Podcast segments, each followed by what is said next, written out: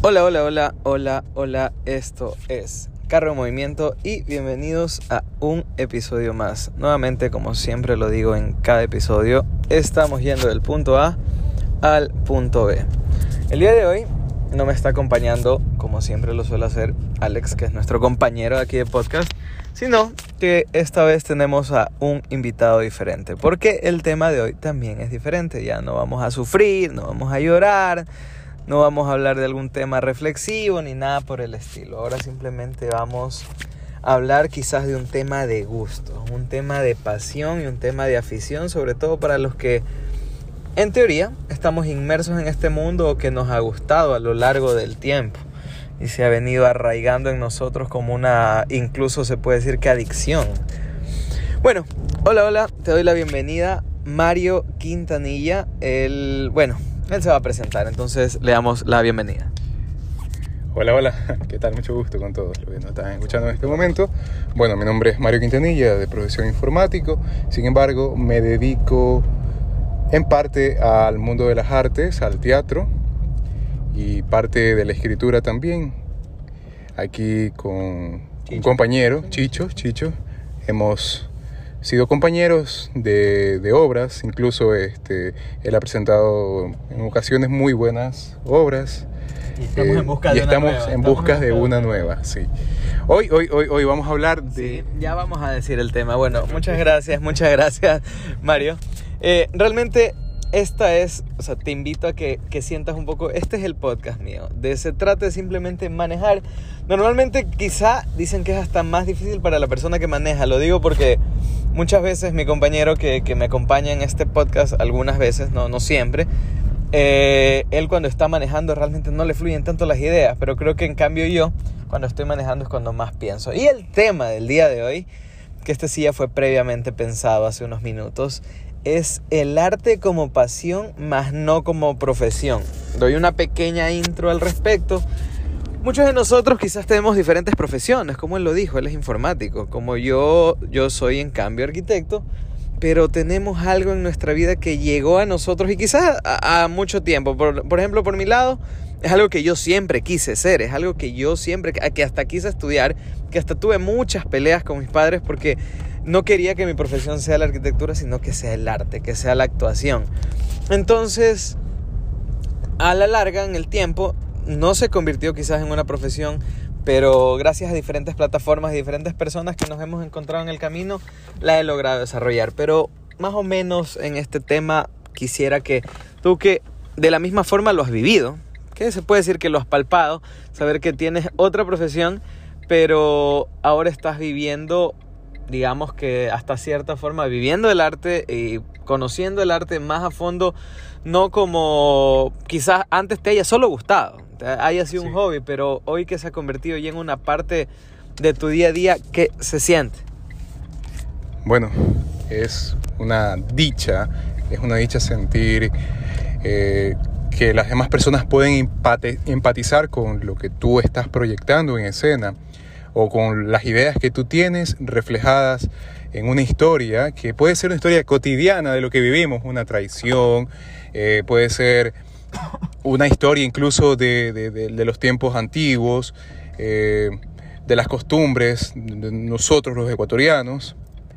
También puedo decir que actuar no es, no es fingir, actuar es vivir una situación imaginaria mucha gente cree que, que, que, está, está mintiendo, pero no, el actor no debe de mentir, sino debe de, debe de sentir que está viviendo eh, una vida, una vida de otra persona. Es diferente, algo más proyectado a lo, que, a lo que te plantean en ese momento, porque creo que de eso se trata. Entonces, si sabemos ya una, más o menos eh, por encima cómo, cómo concibes el teatro, ahora cómo lo concibes en cuanto a ya un estilo de vida. En cuanto a un estilo de vida, el teatro es para mí... Sí, el teatro es para mí algo, algo que, que me llena, me llena el alma, eh, me permite... No te, no te, preocupes, es parte del programa siempre que hagamos cosas mientras se está manejando. Así que sí. voy a poner gasolina y cualquier cosa que escuchen tú puedes seguir hablando. Creo que ese es el sí. plus que tiene este programa porque realmente estamos... Bueno, continuamos hasta que nos atiendan. Sí, eh, permite... Me llena, me llena. Siento que cuando eh, he actuado, he vivido, he vivido eso, las emociones, cómo, cómo puedo llevar al público por diferentes emociones, cómo puedo asustarlos, transmitirles. Eh, incluso hasta mis, mis, propias cosas reflejadas en un, en un personaje. Eh, actuar, esto de, teatro, el arte, tiene muchas aristas. la danza, la pintura, son desde luego la música mismo. Lleno, lleno, lleno de cosas. La música mismo, uno puede. Por ejemplo, a mí, a mí, personalmente me gusta la música clásica. Eh, me permite pensar, me permite crear. No, amigo. Sí. Y bueno. esto, esto, es lo más, lo más, lo más gracioso y lo más, lo más vivencial de este, de este podcast. Y, y míralo, y que te acabas de dar cuenta que no es fácil no es fácil y por eso es que es el nombre, por eso es que realmente lo mantengo porque es un formato diferente. Normalmente los podcasters, tú escuchas, son bastante producidos, son bastante, claro, no quiere decir que en, este momento, normalmente a veces suelo grabar o con un micrófono o con, con, el audífono, ahora estamos súper limpios, para que quizás el ruido del exterior no, no, no nos entorpezca un poco. Pero quizás siento yo que, que este podcast se caracteriza por eso, se caracteriza porque ese ruido del exterior ese carro en el movimiento y eso que tú haces en una vida cotidiana, en, un carro, por así decirlo, este, se, se viva dentro de esta conversación que no tiene nada que ver incluso con lo que quizás estemos haciendo ahora. Por eso es que a veces hasta uno es como que, ah, te, te cambian el tema, pero creo que ahí es donde he podido desarrollar mi, mi pequeño trastorno de déficit de atención me ha permitido, creo que volar. También tengo yo eso, también comparto el déficit de atención desde pequeño diagnosticado como hiperactividad. Así que este, eh, el arte es para los locos, de hecho. Este, gente que, que, crea en, sí misma, en sí mismos. Gente que, que haga cosas distintas. Ya, ya, ya hemos visto. Que te proyectes de otra manera, porque si bien es cierto, y, lo digo, yo soy una persona heterosexual al 100% y me da tanta risa porque alguna vez tuve que interpretar y fue una obra demasiado graciosa, quizá exactamente hace un año, porque fue para carnaval. Recuerdo, recuerdo tanto porque incluso en esa hora se incluía cierta, cierta parte en la que, que nos echábamos espuma de carnaval. Fue, fue tan gracioso en cual yo representaba un personaje un poco alternativo. Entonces eso le dio una, una tónica algo diferente y no necesariamente quiere decir que sea así. Por ejemplo, en, en, este, en este momento estábamos esperando a ciertas personas para hacer un casting de una obra que, que voy a presentar que necesito a alguien que represente o, viva el sufrimiento de alguien que ha perdido o no ha logrado desarrollar una relación con una persona y que lo mezcla con sentimientos de frustración, de esquizofrenia, de... Entonces, vamos a ese punto, o sea, puede que la persona que vaya a actuar sea una persona súper alegre en la vida real, que sea una persona súper, eh, incluso a veces hasta retraída en ciertas cosas, y, oh, sorpresa en el papel, interpretar eso lo hace de, de, una manera fantástica. ¿Crees tú realmente que, que las cosas que nosotros proyectamos como, actor, como actores son realmente como nosotros somos o simplemente es tan importante, eh, tan importante lograr desarrollar un personaje eh, que puedes llegar a cambiar y sin necesidad de tú tener el mínimo, el mínimo sentimiento de eso?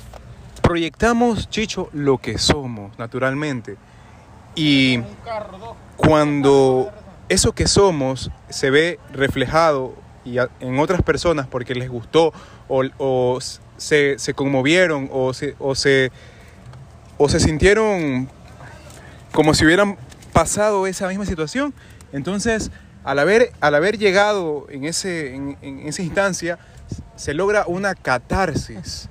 una catarsis. diría yo, y, bacán que tomes el tema de, de la catarsis es que la catarsis realmente es un cambio significativo que no necesariamente quiere decir que tú seas o hayas sido o serás de esa manera, porque no porque representes un esquizofrénico quiere decir que tú algún día te vayas a volver eso, simplemente el, el hecho de que tomes ese término quiere decir que tú logres transformarte de una manera. Me, me, dio, no sé si has visto, y sería bueno comentarlo al respecto ya que estamos hablando del, arte en general, has visto Yo Soy Sam la película Yo Soy Sam, en la que este, no recuerdo el nombre de este actor espectacular, eh, interpreta un, a una persona especial que tiene una hija y luego con el tiempo se la quita, bla, bla, no sé si la has visto. No la he visto. No la has visto. No la he visto. O bueno, pe- pensemos en. Joaquín Fénix, algo que está más acá.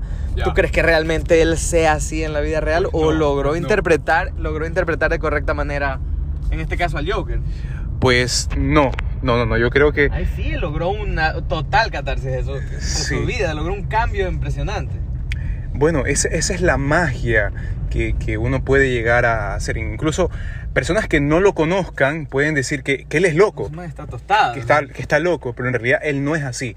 Un- uno que lo, que lo ve desde otra perspectiva eh, sabe que no. Incluso puedo yo decir que a algún momento llegó alguien que interpretó un papel de, de- de un, un gay, un argentino, y, y yo dije, él es gay. Y después cambió la voz cuando ya lo tratamos. Fue, fue algo... Sí, es algo, Una es locura. algo- es algo impresionante, Sí. es algo impresionante.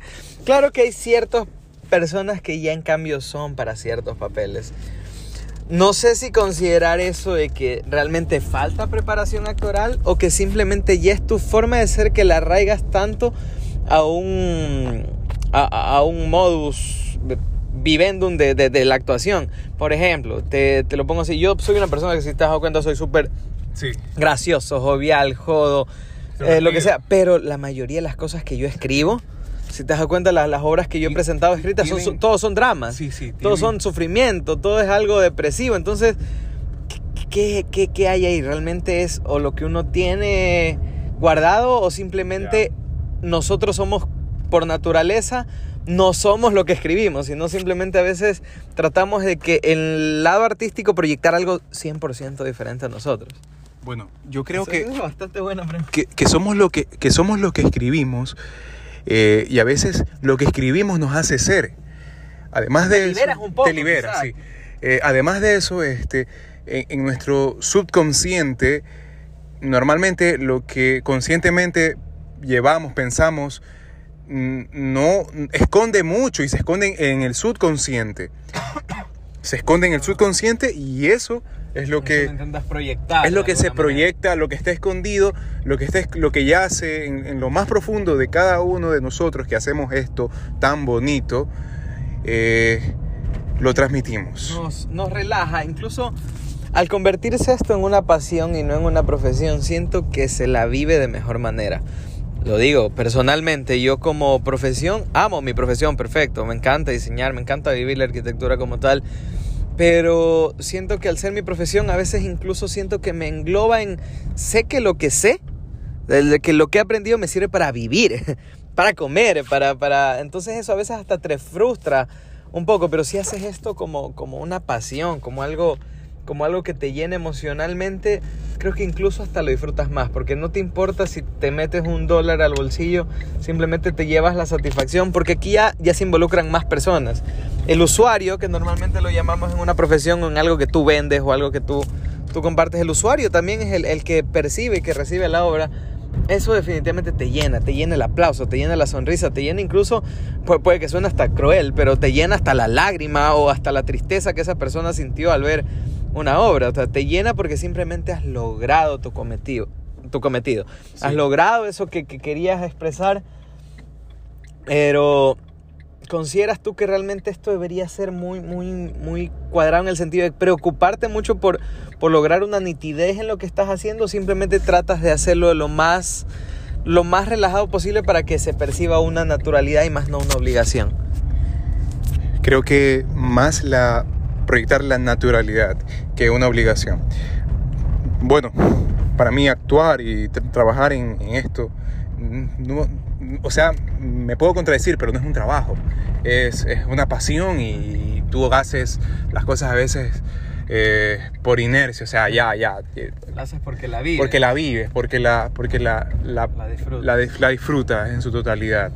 Bueno, Sí. este, hay, una, hay una frase que, que siempre digo aquí en este, en este podcast y realmente no siempre, uy, perdón, no siempre existe una despedida. Es que si el carro se detiene, el podcast también. Así que Muchas gracias, muchas gracias Mario por haber acompañado. Espero que te haya gustado este formato. Este formato, este formato es súper chévere. Cuando quieras, me avisas cuando quieras rodar, cuando quieras rodar y cuando Así quieras... salen muchas cosas. No, no, no te imaginas, sí. Póntelo a escuchar, síguelo Sí, un día, sí. escucha los otros episodios, todo lo que se ha logrado. Esporádico. Esporádico. Bueno, entonces el carro se ha detenido y yo también. Nos vemos en una próxima oportunidad y no se olviden de seguir las redes sociales que es arroba carro movimiento 2.0 que sí, ya la vamos a reactivar. Adiós.